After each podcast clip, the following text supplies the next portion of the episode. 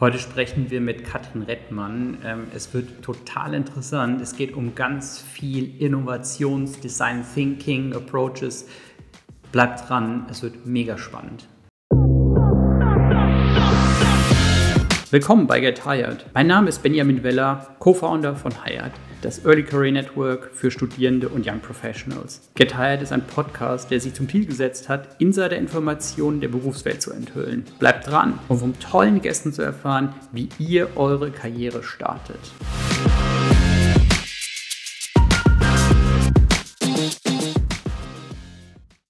Willkommen zu unserem neuen Podcast. Wir haben heute eine ganz, ganz spannende Gesprächspartnerin und zwar, wir haben heute zu Gast Katrin und Katrin ist Expertin für alles, was Innovation betrifft. Katrin, vielen Dank, dass du dir Zeit nimmst. Ich freue mich sehr, heute hier zu sein. Toll, Benjamin, danke. Katrin, magst du dich mal in ein paar Sätzen vorstellen?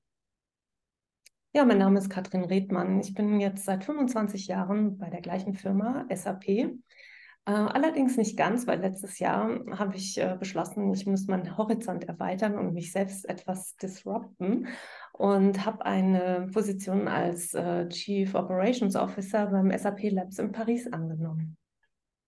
Was macht ihr bei den SAP Labs?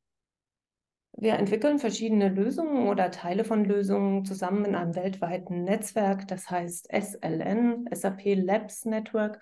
Und äh, da sind 21 Labs auf der ganzen Welt äh, drin, die auch äh, dann zusammenarbeiten gegenseitig.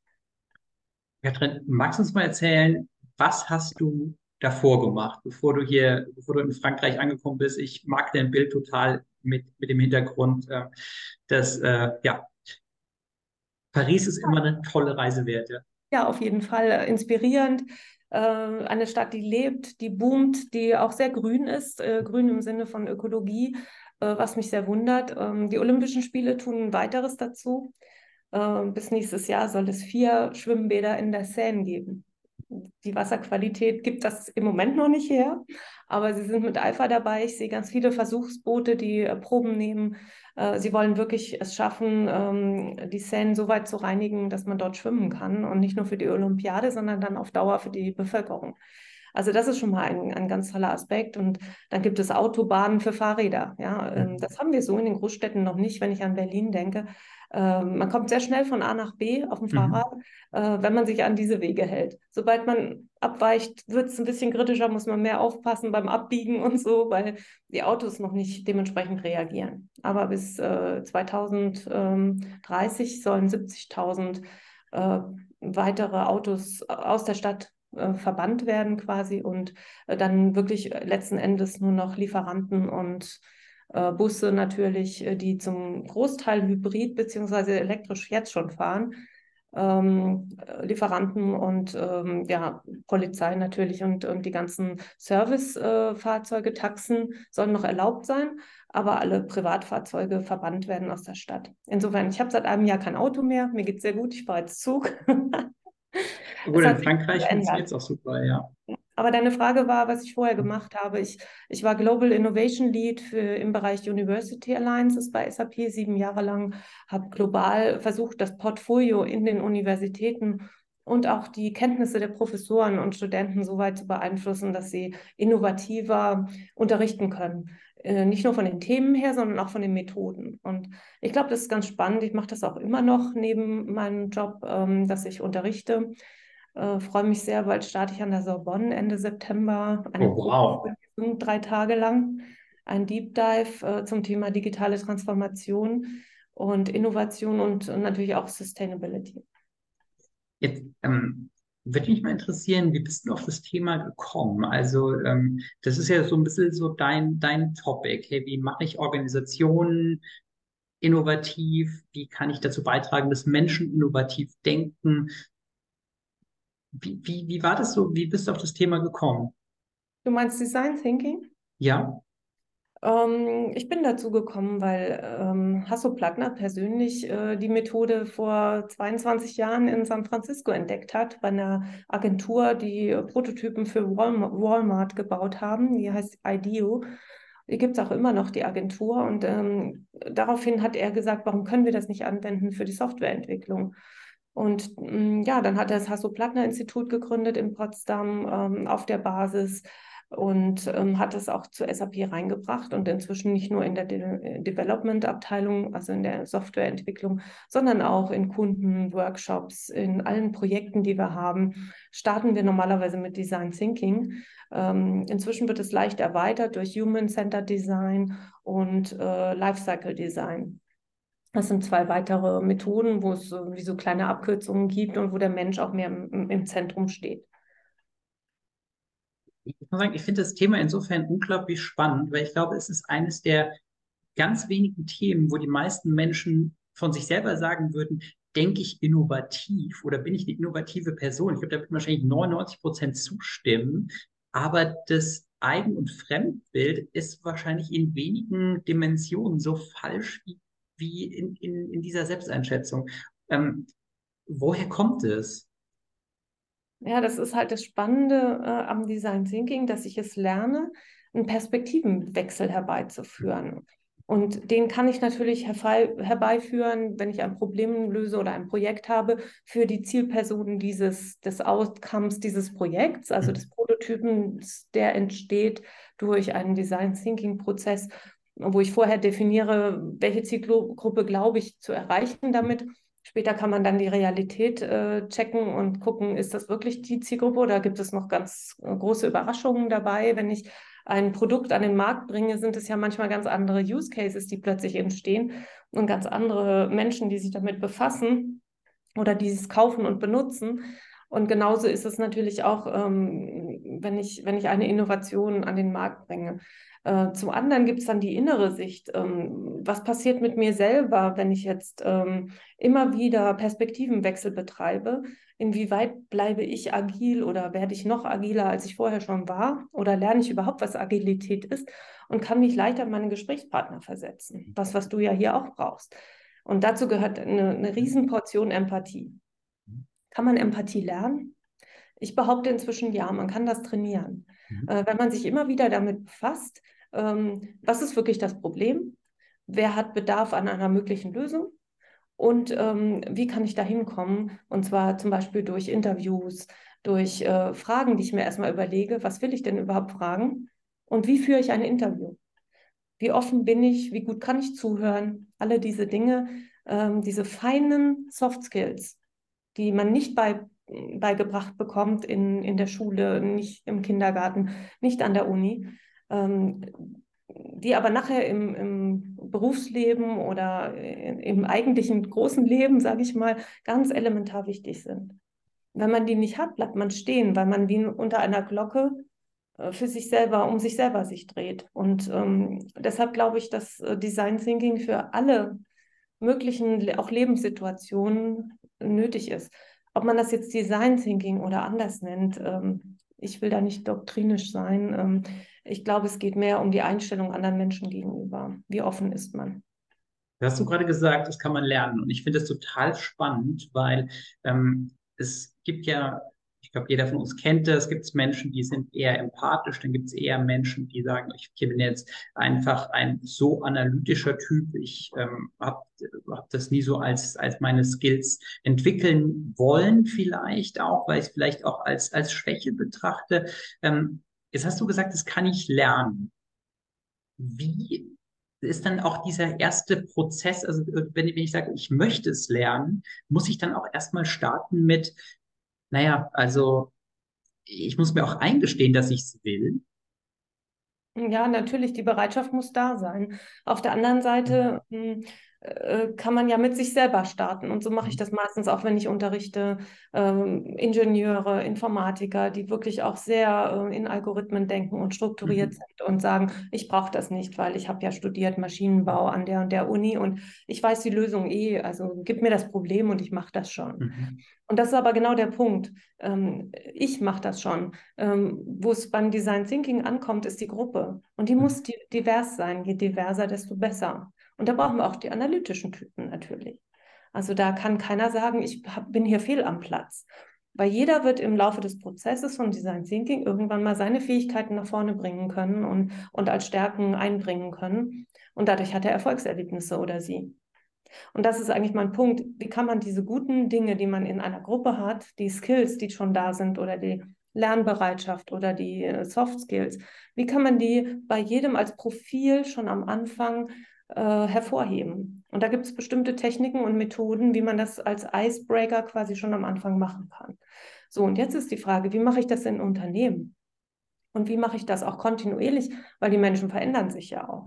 Also finde ich die, diese, was auch übrigens von so Werbeagenturen oder Marketingagenturen wie IDEO kommt, äh, es gibt Stand-ups, tägliche Stand-ups, fünf Minuten, wo das gesamte Team, das vor Ort ist, zusammenkommt, in einem Riesenkreis steht, sich äh, meistens einen kleinen Gummiball oder, oder ein, ein Maskottchen hin und her wirft, wenn der andere dran ist und äh, kurz berichtet, wo steht er gerade und welche, mit welchem Problem kämpft er an dem Tag. Mhm. Ganz kurzfristige Dinge. Mhm. Und dadurch kriegt man ein Stimmungsbarometer von einer Firma, von einer Organisation, von einem Team oder auch von einem Tandem, was zusammenarbeiten soll. Das ist quasi das Abholen. Ja? Und da sind wir noch nicht bei der Arbeit, sondern wir sind bei der Bereitschaft, wir sind bei der Motivation, wir sind bei vielleicht auch privaten Dingen, die blockieren können, mhm. die aber wichtig sind zu wissen. Ja? Wenn einer am Tag davor eine OP hatte, es aber nicht sagt, ähm, kann er den anderen auch nicht vorwerfen, dass sie keine Rücksicht nehmen. Mhm. Wenn man aber sagt, kurz, ich war beim Zahnarzt, hier dicke Backe, aber ich bin trotzdem gekommen, dann werden die Leute anders mit demjenigen umgehen. Also ist das Abholen der Mannschaft, ja, wie, wie sind die gerade drauf? Und das kann man beim Sport ja auch super beobachten. Ne? Ein guter Coach guckt erstmal, in wie vielen Einzelteilen sind meine Spieler hier gerade oder wer ist verletzt oder ähm, wer ist hochmotiviert und kann die anderen mitziehen.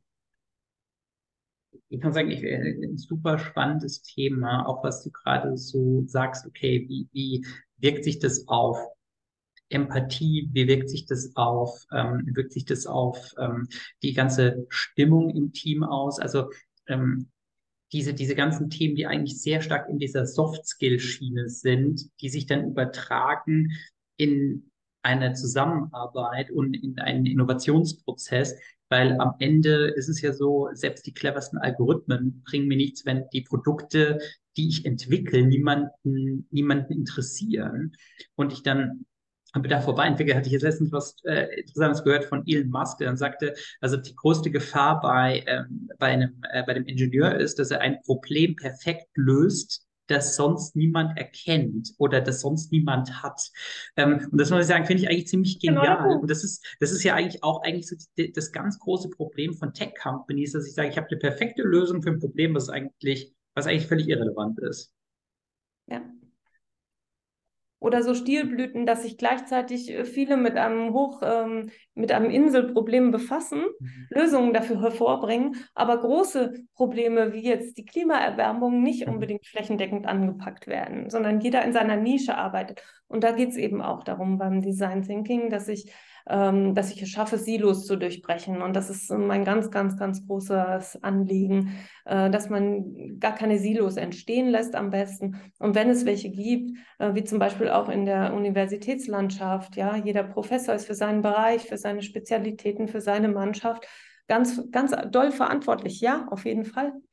Aber ähm, wie, wie arbeiten die zusammen mit anderen Unis oder äh, länderübergreifende Zusammenarbeit oder mit Kunden, Industrie? Und das habe ich ja auch in meiner, in meiner Zeit ähm, äh, bei SAP University Alliances gemacht, dass ich äh, Projekte ähm, erfunden habe, eine Methode erfunden habe, wie man ähm, konkrete Challenges mit Unternehmen, von Unternehmen praktisch ähm, gestellt, innerhalb der, der Universitätslandschaft lösen kann mit den Studierenden.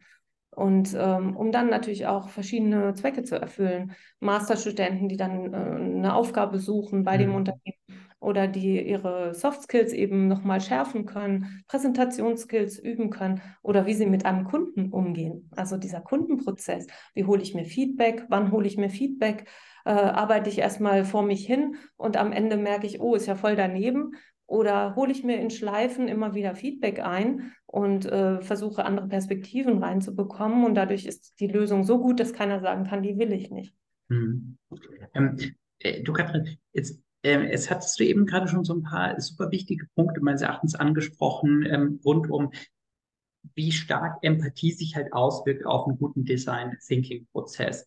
Ähm, jetzt ist es ja vielleicht für viele, die uns zuhören, so eine Situation, dass ich sage, hey, hm, finde ich super, würde ich gerne so machen, aber mein Chef will das nicht, meine Kollegen wollen das nicht. Oder ich ähm, bin jetzt ähm, vielleicht eine Führungskraft und sage, ja, was, was, ich würde es gerne machen, aber hm, weiß ich nicht, wie mein Team da so drauf reagiert. Wie kriege ich das denn umgesetzt, dass ich halt sage, hey, weißt du was, das ist genau der richtige Approach lass uns zuhören, lass uns kommunizieren, lass uns verstehen, was die Menschen möchten von uns und das dann umsetzen, das ist ja nicht so einfach. Hm, das stimmt. Also man kann ja mit ganz simplen Challenges anfangen, die auch intern sein können. Das würde ich vielleicht machen wie so ein kleiner Playground oder Sandbox, äh, dass ich so ein Versuchsterritorium ähm, am besten wäre es eine Grassroot-Community, die sich bildet, ne? wie, es bei uns manchmal jetzt bei SAP passiert, wenn Leute sagen, ach, Design Thinking ist schon so alt, wir wollen jetzt das ein bisschen modernisieren, wir wollen da was Neues draufsetzen, dann entstehen auf der Welt verschiedene Player, die sich zusammentun und die dann eine Community bilden und die einfach mal ähm, Probleme in dieser Methode erarbeiten und am Ende dann sogar bei Invest Innovationsforen oder in Kundengesprächen das anwenden können. Also man kann sowas trainieren, wie ich gesagt habe, und da bin ich überzeugt davon, weil ich das bei mir selber einfach auch gemerkt habe ähm, und weil ich es schon vielen beigebracht habe, die dann auch dabei geblieben sind. Das sage ich auch den Studierenden. Design Thinking ist keine Methode, die ihr einmal jetzt anwendet, benotet bekommt vielleicht und dann vergesst, sondern das ist was fürs Leben. Nutzt es immer wieder, wendet es an und ihr werdet sehen, euer Gehirn denkt immer vernetzter dadurch, weil man permanent Dinge praktisch in der Matrix übereinander legt. Das ist die Kunst, die man dadurch erlernt. Und ähm, das sehe ich auch bei meinem Netzwerk, was ich aufgebaut habe. Dass ich praktisch ein fachliches Netzwerk habe mit, mit äh, ich, ich weiß, warum diese Menschen in meinem Netzwerk sind. Weil die irgendwas bei mir getriggert haben, was ich wieder zu einem Projekt oder einer Community zusammenbauen kann. Und das nenne ich Netzwerkintelligenz, die ich einfach jeden Tag anwende, um Probleme lösen zu können weil ich Leute ja. habe in meinem Netzwerk, die ich fragen kann. Ähm, da ist ja das Thema emotionale Intelligenz und, und, ähm, und Empathie wahnsinnig wichtig, weil ich glaube, es gibt ja wenige Menschen, mit dieses, wo man sagt, okay, die sind so intelligent, es ist völlig egal, ob das ein Horror ist, mit denen zu reden, sondern auch da muss ich ja auch so ein bisschen Sympathie dafür haben, oder? Ja, aber wie frage ich diese Menschen? Wie öffne ich die, die, gerade die Spezialisten, die Forscher, die so in ihrer Welt sind, dass ich da anklopfe und die, die Muschelschale so dick ist, weil die immer, immer permanent mit ihrem, mit ihrem Lösungsspektrum beschäftigt sind. Wie komme ich daran? Ne? Wie kann ich die öffnen? Und sowas kann man lernen durch die Fragetechnik, die man halt ähm, dann auch trainiert. Nicht nur einmal macht, sondern möglichst viele Interviews und durch jedes Gespräch, durch jede Reaktion lerne ich was dazu. War, was waren für dich so Aha-Erlebnisse, dass du gesagt hast, okay, Design Thinking, das ist so das, womit ich mich beschäftigen möchte. Das bringt mir was, das bringt aber auch der Organisation was und es bringt den Menschen um mich herum was. Also ganz große Aha-Erlebnisse waren, äh, als ich mit dem DAAD in äh, Amman war, an der German Jordan University und dort zehn Tage lang ganz verschiedene Gruppen äh, Design Thinking Impulse gegeben habe, Vorträge gehalten habe oder auch Studierende unterrichtet habe. Und äh, der Unterschied zu unseren westlichen, also hier in Deutschland vor allem, ähm, Vorgehen oder ähm, Schwerpunkten war, die waren gar nicht interessiert an dem Teil Lösung, Brainstorming, äh, Prototyping die waren interessiert zu lernen, wie kann ich Deep Dive machen ins Problem? Wie kann ich Leute befragen? Und das hat kulturelle Aspekte. Mhm. Manchmal waren sie schüchtern, vor allem auch die, die weiblichen Studierenden. Das war wirklich äh, ganz interessant. Äh, zum anderen waren sie mh, wussten, sie wussten, die Lösung haben wir eh, die finden wir, weil die müssen jeden Tag improvisieren dort, wo mhm. ich war. Äh, da fällt der Strom aus, da ist kein Wasser da, äh, da passieren irgendwelche, irgendwelche Lieferungen von Lebensmitteln kommen nicht an oder also es passiert eigentlich permanent etwas, was wir in Deutschland als Riesenkatastrophe sehen würden. Die gehen damit ganz locker um, weil das ist normal. Was sie aber spannend fanden, dass man ein Problem in die Tiefe verstehen können soll, bevor man dann eine noch bessere Lösung findet. Dieses Reflektieren und dieses Deep Dive, Und das war wirklich spannend, weil die haben praktisch die doppelte Zeit des Design Thinking freiwillig mit dem Problemverstehen äh, verbracht. Und dann waren manchmal nur noch zehn Minuten für die Lösung. War gar kein Problem. Die haben da schnell was hingeskribbelt und sie hatten einen Prototyp. Also ich fand das beeindruckend, diese Unterschiede. Und ähm, das hilft mir natürlich ähm, zum Beispiel auch an der Hochschule Karlsruhe, wo ich unterrichte. Äh, da sind jedes Jahr ungefähr 20 Studierenden von der Monterey äh, Tech alles Ingenieure verschiedener Couleur, verschiedener, verschiedener äh, Fak äh, Fakultäten. Und die zusammen mit den deutschen Studierenden oder auch anderen europäischen, es ist genial, weil die einen ganz anderen Drive da reinbringen, andere Aspekte.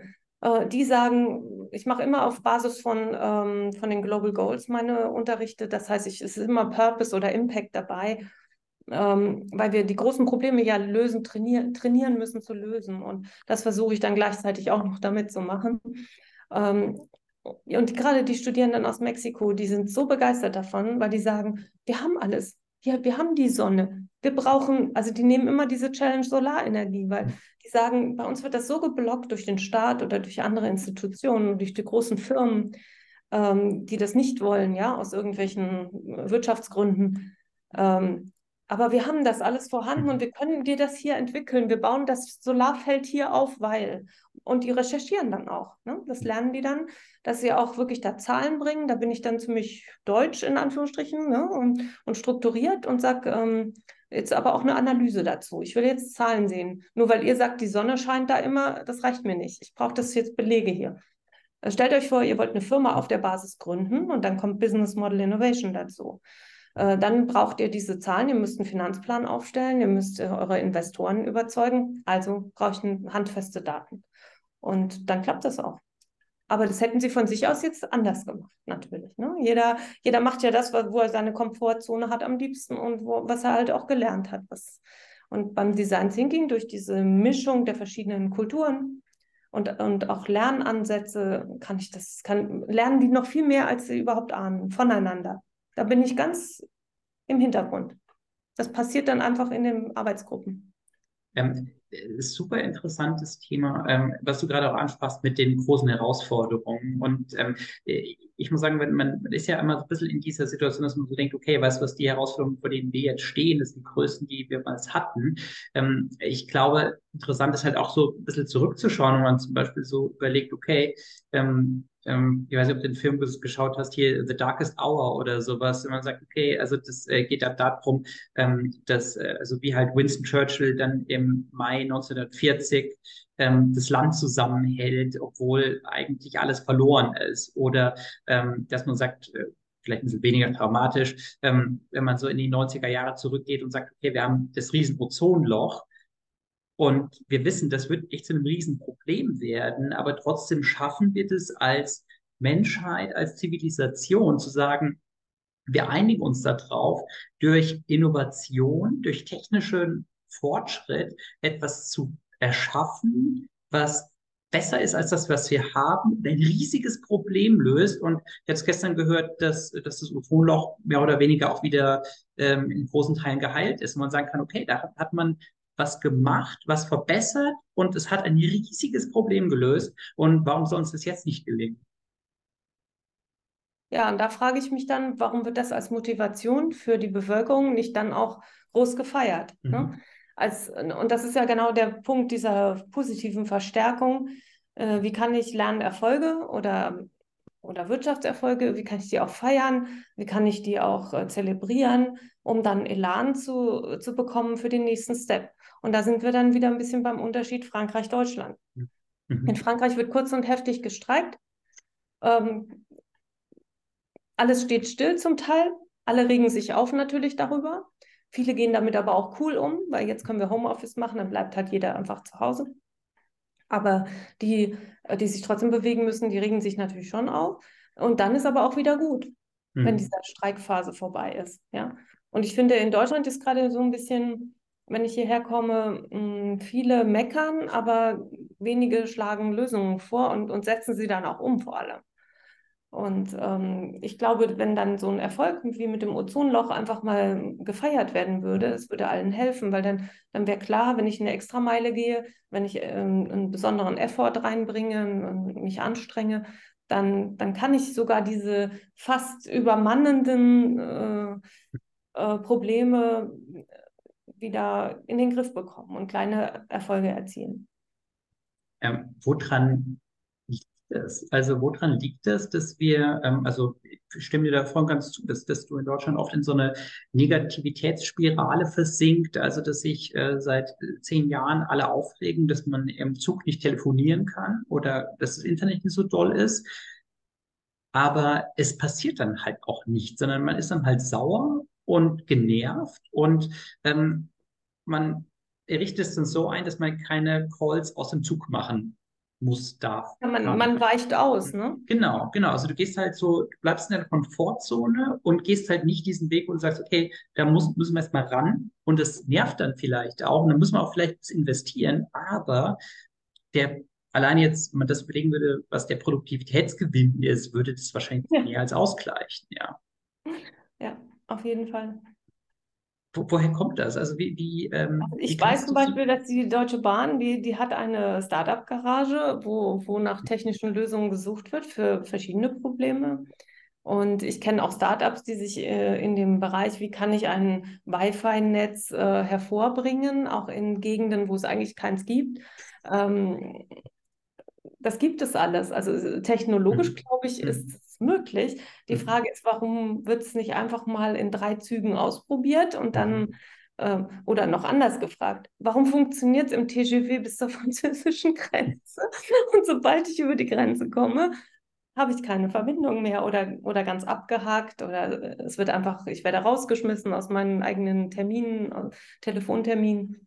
Ähm, ja, wieso ist das so? Also ich glaube, da muss man wirklich eine, erstmal eine Analyse betreiben und dann aber auch vergleichen mit den Ländern, wo es funktioniert. Ne? Ja, also ich finde das zum Beispiel einen unglaublich spannenden Ansatz zu sagen, okay, also ich mache erstmal Analyse, was bei mir nicht funktioniert, und schaue mir dann an bei gewissen Role Models, wie das funktioniert. Also es ist ja so, okay, warum folge ich irgendwie einer Fitness-Influencerin oder einem Fitness-Influencer auf Instagram ja aus der Motivation wahrscheinlich, dass sie sagen, okay, der oder die zeigt mir irgendwelche Übungen, durch die werde ich fitter und gesünder. Dann habe ich mein Role Model.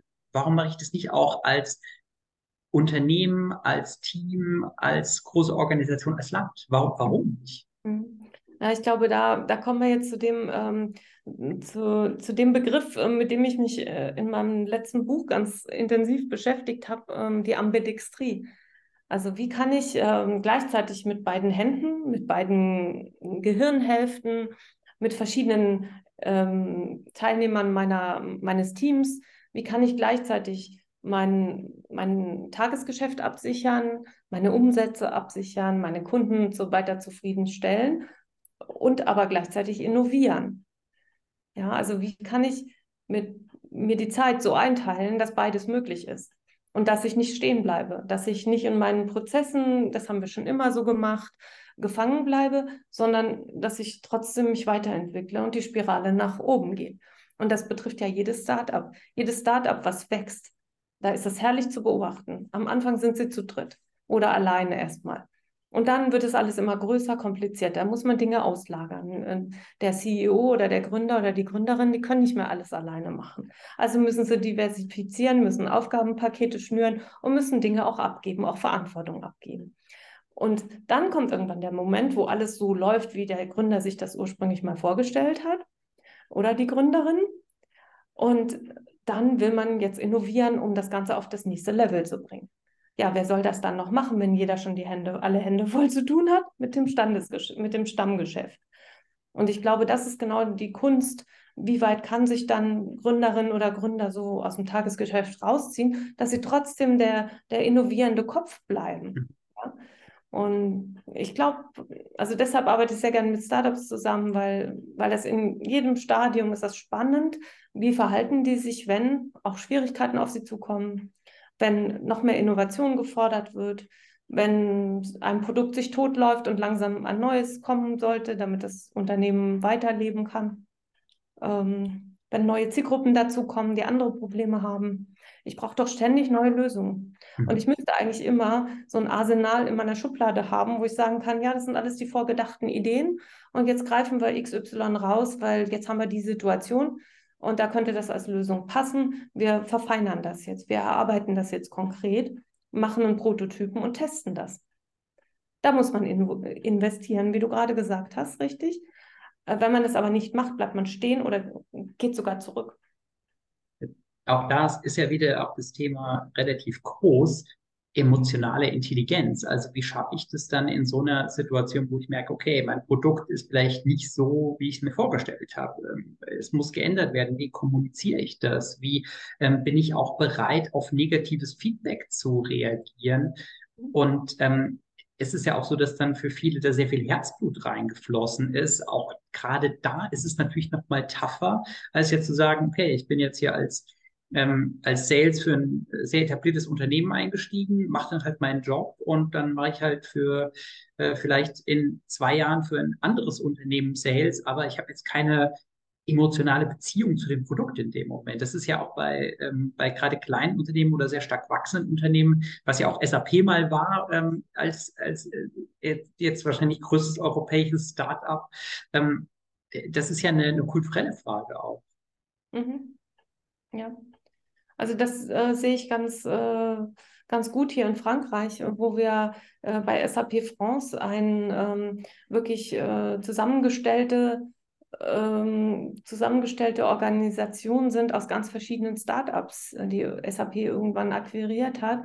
Und ähm, es ist sehr spannend, wer bewahrt sich noch einen Teil der Kultur des Startups, äh, wer sagt, wir gehören jetzt zur großen SAP, weltweit am besten, und äh, welche Mitarbeiter sind bereit, ähm, hybrid zu denken und zu mhm. handeln und trotzdem diesen Startup-Charakter und das Dynamische zu halten, aber natürlich auch zu wissen, wir haben Strukturen, wir haben Anforderungen von, von, der, von der Muttergesellschaft.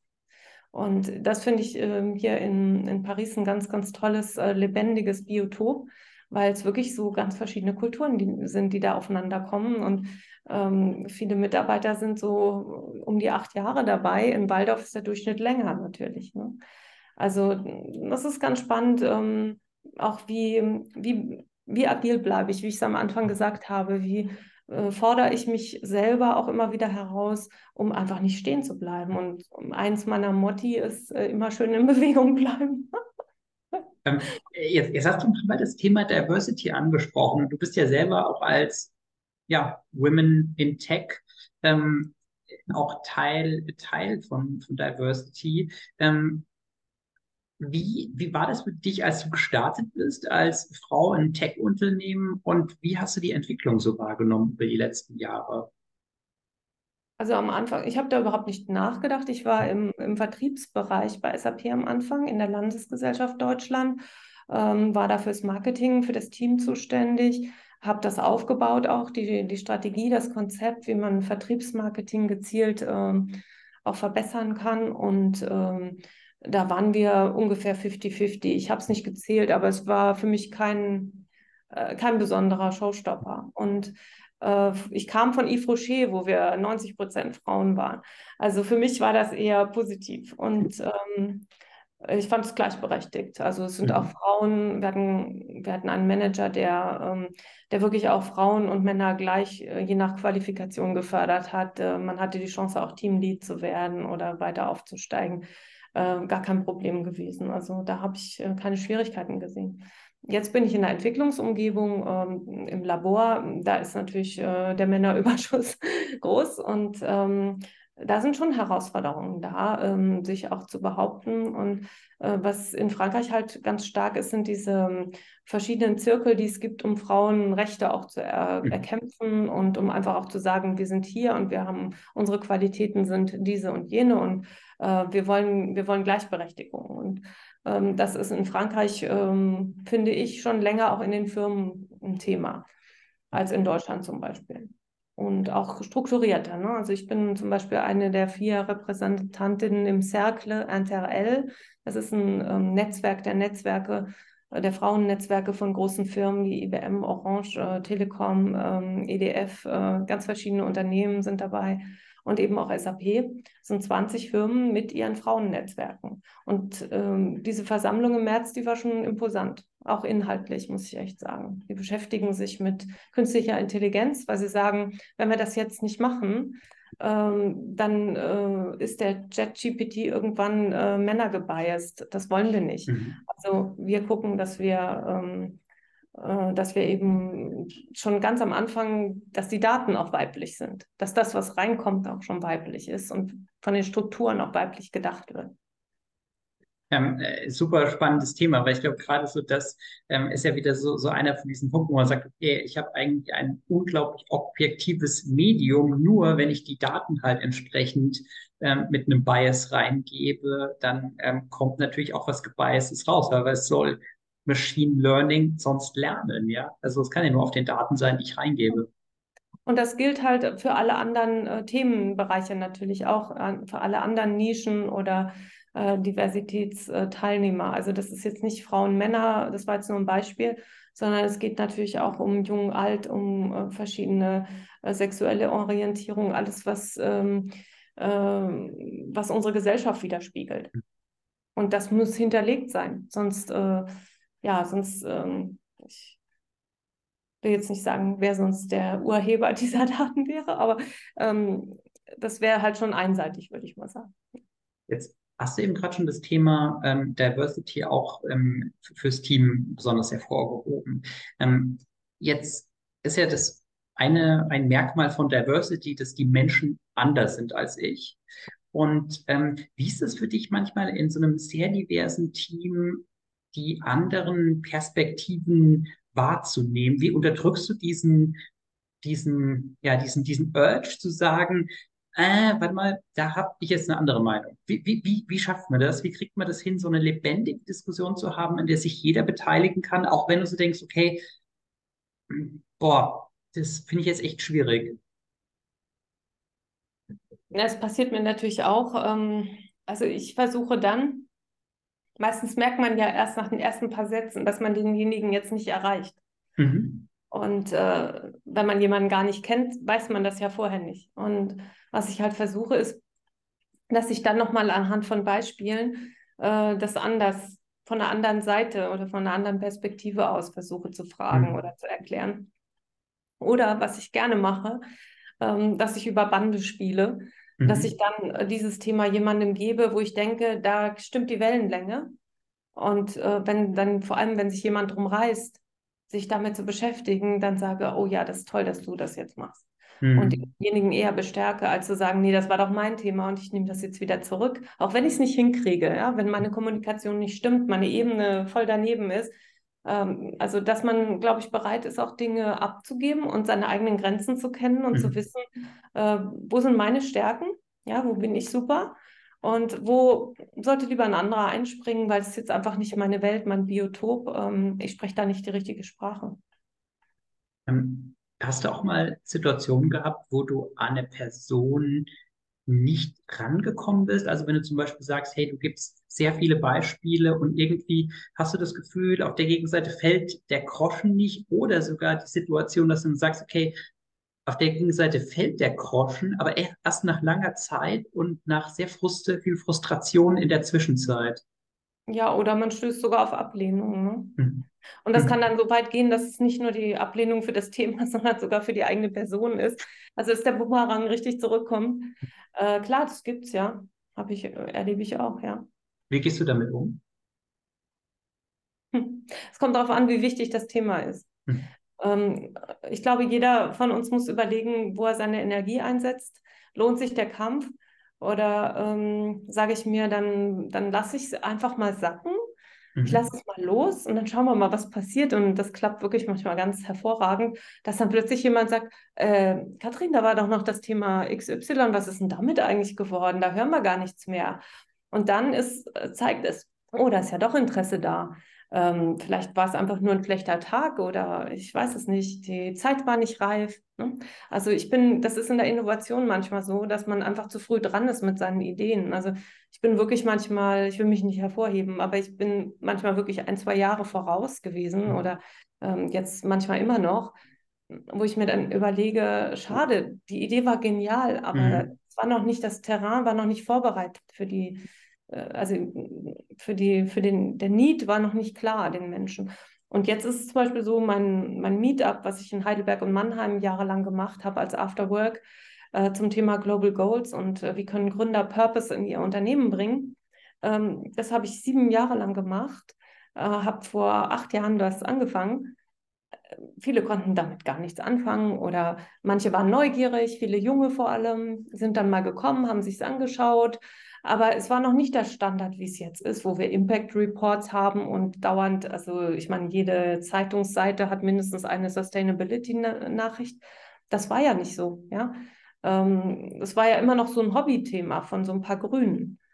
Und ähm, und dann wurde es immer mehr, hat es immer mehr Aufmerksamkeit bekommen, hat es Drive bekommen, hätte aber auch nach sieben Jahren tot sein können. Das ist wie bei einem Startup. Entweder habe ich die Winner-Idee und kriege die Kunden dafür und kann überzeugen oder halt nicht, ja. Mhm.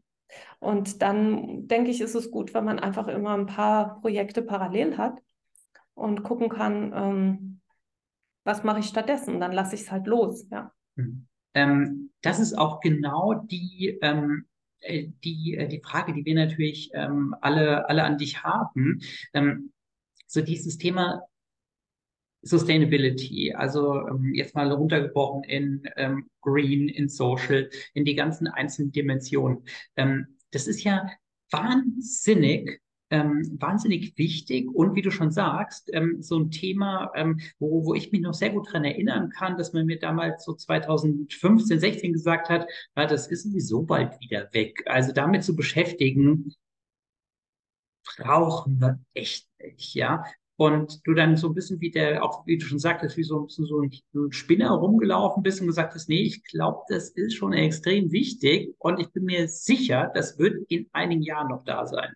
Ähm, wie, wie war das für dich damals, als du so gesagt hast, okay, ich glaube, die Themen wie ähm, wir sollten die Menschen anständig behandeln. Äh, wenn wir sie anständig behandeln, sind sie motivierter. Ich glaube, es macht keinen Sinn, den Planet komplett in die Krütze zu fahren, ähm, sondern wir brauchen auch hier eine Perspektive für, für junge Menschen going forward. Ähm, wir müssen irgendwie schauen, dass wir gesund leben. Naja, das sind ja eigentlich keine verrückten Ziele, oder? Nee, vor allem, ähm, vielleicht kommt das auch, wenn man Kinder bekommt und dass man sich dann einfach mehr um die Nachfolgegeneration auch ähm, kümmert und sorgt und, mhm. äh, und ähm, auch natürlich Visionen hat. Ähm, dieses, das Leben geht weiter, es ist nicht mit mhm. meiner Generation zu Ende, sondern äh, wie sollen die Kinder, Enkelkinder und, und deren Kinder leben? Also mhm. Ähm, will ich die Erde erhalten oder äh, nutze ich sie weiter aus und, und versuche alles rauszuholen, was geht. Und mhm. ja, dann schmeißen wir sie weg auf den Müll. Und wo leben wir dann? Oder ja. dann gar kein Leben mehr? Ja, also jetzt sind wir voll in der Philosophie und ähm, ähm, ich, ich kann nur sagen, ich habe einfach, ich bin da der Macher für mich. Also mhm. wenn ich jetzt einfach nur überlege, sollten wir, könnten wir, würde nichts passieren. Also habe ich mir vorgenommen, ich tue so viel, was in meiner Macht steht, wie möglich um zu unterrichten, um immer Impact Sustainability mitschwingen zu lassen, immer ähm, das als Grund zu sehen, warum ich auch ein Geschäft gründe oder warum ich äh, eine Innovation hervorbringe in der Forschung. Ähm, weil das eigentlich die, ja, das ist die, die Motivation, ähm, warum wir uns alle weiter bewegen sollten. Und ähm, so habe ich das eigentlich für mich dann gelöst, dass ich gesagt habe, ich versuche so viele Menschen wie möglich mitzuziehen mit diesen Themen. Ja, dass, dass wirklich eine Bewegung entsteht. Und da bin ich nicht alleine. Und das ist ja das Tolle, dass wenn wir uns da zusammenschließen, sehen wir, was wir für eine Power haben. Und äh, das versuche ich halt immer in, meinem, in meinen Netzwerken, ähm, wirklich Gruppen oder Tandems äh, zusammenzubringen, die dann, wo dann neue Innovationsprojekte entstehen, die in dieser Richtung helfen können, natürlich. Da sind wir eigentlich wieder beim Ausgangspunkt, wo wir, wo wir sagen können, okay, also ähm, die äh, Menschheit hat unglaubliche Innovationskraft, um mit, mit Problemen umzugehen. Und ich kann mich jetzt entscheiden, verfalle ich in so einen Pessimismus, in dem alles sowieso vorbei ist, ähm, indem ich dann äh, versuche, den, den Menschen durch Verbote ähm, Teile ihrer Wohlfahrt zu nehmen oder dass ich halt sage, hier, ähm, lass eher gucken, wie wir Dinge verbessern, wie wir Dinge auf einen neuen Standard heben, um dann ja gemeinsamer ein besseres Leben zu haben. Weil ich, ich glaube, nee, ich bin davon überzeugt, ähm, du wirst ähm, gerade das Thema Nachhaltigkeit nur voranbringen können, wenn du den Menschen halt eine adäquaten, einen adäquaten Ersatz lieferst, anstatt zu sagen, also das geht nicht mehr, das geht nicht mehr, das geht nicht mehr und das ist gestrichen, das ist gestrichen. Ich glaube, dann hast du eher so diese Gegenbewegung, wo dann Menschen sagen, okay, ähm, also, ich steige aus. Ich, ich steige aus, ich mache da nicht mit, weil warum kümmern wir uns nicht darum, Dinge zu verbessern, als zu sagen, ich muss auf alles verzichten und fahre das Land auf oder fahre die Menschheit eigentlich auf so einen Status von vor der industriellen Revolution, sagen wir mal so 1720 oder sowas zurück, also 1720 plus Demokratie halt. Ähm, das ist wahrscheinlich was, was einfach nicht funktionieren wird. Oder in, in, inwiefern kann es, kann es funktionieren, nur wenn man entsprechend innovativ ist und, und verbessert, im Gegensatz zu, ähm, dass man, äh, äh dass man verbietet und dass man Sachen einfach, ähm, dass man Sachen auf einen schlechteren Standard zurückführt. Also mhm. ist das auch gesellschaftlich tragbar? Ist es gesellschaftlich akzeptabel? Also ich glaube, dass äh, zwei Dinge. Das eine ähm, ist, dass man erstmal auch daran arbeitet, welche Narrative will ich denn erfüllen oder äh, wie muss ich Narrative für mich persönlich, aber auch für die Gesellschaft, äh, für mein Umfeld, ähm, wie sollte man die vielleicht in Frage stellen und, und dann auch verändern? Mhm. Und der zweite Aspekt, ähm, den ich sehe, ist, was wird alles gemacht und wie kann ich das unterstützen? Mhm. In Frankreich gibt es äh, die größte europäische Impact-Veranstaltung einmal im Jahr, die heißt Change Now. Mhm. Ähm, ich war da das erste Mal im März und ähm, ich war so begeistert von, von der Strukturiertheit, von der Professionalität und von der Originalität, die dort in einem riesen, in einer riesen Palais mhm. Ephemer ist, ein, eine riesen Halle, ähm, aber sehr schön gemacht, gegenüber vom Eiffelturm, ganz, ganz toll. Die Location, ähm, sehr natürlich gehalten mit Holz innen und, ähm, und wirklich ernstzunehmende Startups, die alle in einer gewissen Strukturiertheit dort ähm, ausgestellt waren. 40.000 Teilnehmer waren dort und ähm, äh, neun Tracks parallel von 8 bis 20 Uhr, drei Tage lang, haben, ja, haben ihre Ergebnisse dargelegt, haben Wettbewerbe gemacht, haben diskutiert, ähm, konkrete Maßnahmen versucht zu, zu planen und zu, auch darzulegen, was sie schon getan haben. Und zwar wirklich von allen möglichen Seiten. Also Industrieunternehmen, Startups, ähm, normale ähm, Besucher waren samstags dann da. Es war geöffnet für halt die Bevölkerung. Ähm, also es war wirklich an alles gedacht. Und Hut ab diesen, diesen Gründern, die das gegründet haben und auf die Beine gestellt. Äh, weil solche Impulse und solche Anstöße, solche Movements, die braucht man jetzt, mhm. glaube ich, ähm, dass Menschen sagen können, okay, die Probleme sind so übermächtig, was kann ich als kleiner Mensch denn tun? Ja, ich bin aber viel stärker, wenn ich mich zusammen äh, in eine Community begebe. Und da hat jetzt keiner mehr eine Ausrede, meiner Ansicht nach. Ähm, jeder kann Zeit investieren, auch Geld investieren, wenn es möglich ist. Und ähm, vor allem sein Wissen als Ressource einbringen, seine Erfahrung.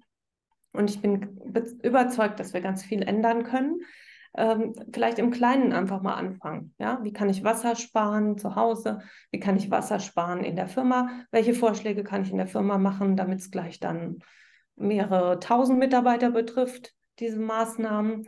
Ähm, wie gesagt, ich habe kein Auto mehr seit einem Jahr. Ich vermisse es. Ich fahre zwar gerne Auto, aber ich vermisse es nicht und ich habe ein viel, viel besseres Gewissen jetzt. Und das kann jeder. Außer man ist jetzt angewiesen, weil man kleine Kinder hat, weil man zu weit draußen wohnt, dann muss man sich halt andere Lösungen suchen. Aber Mitfahrgelegenheit geht auch immer. Also ich finde, keiner hat mehr eine Ausrede jetzt.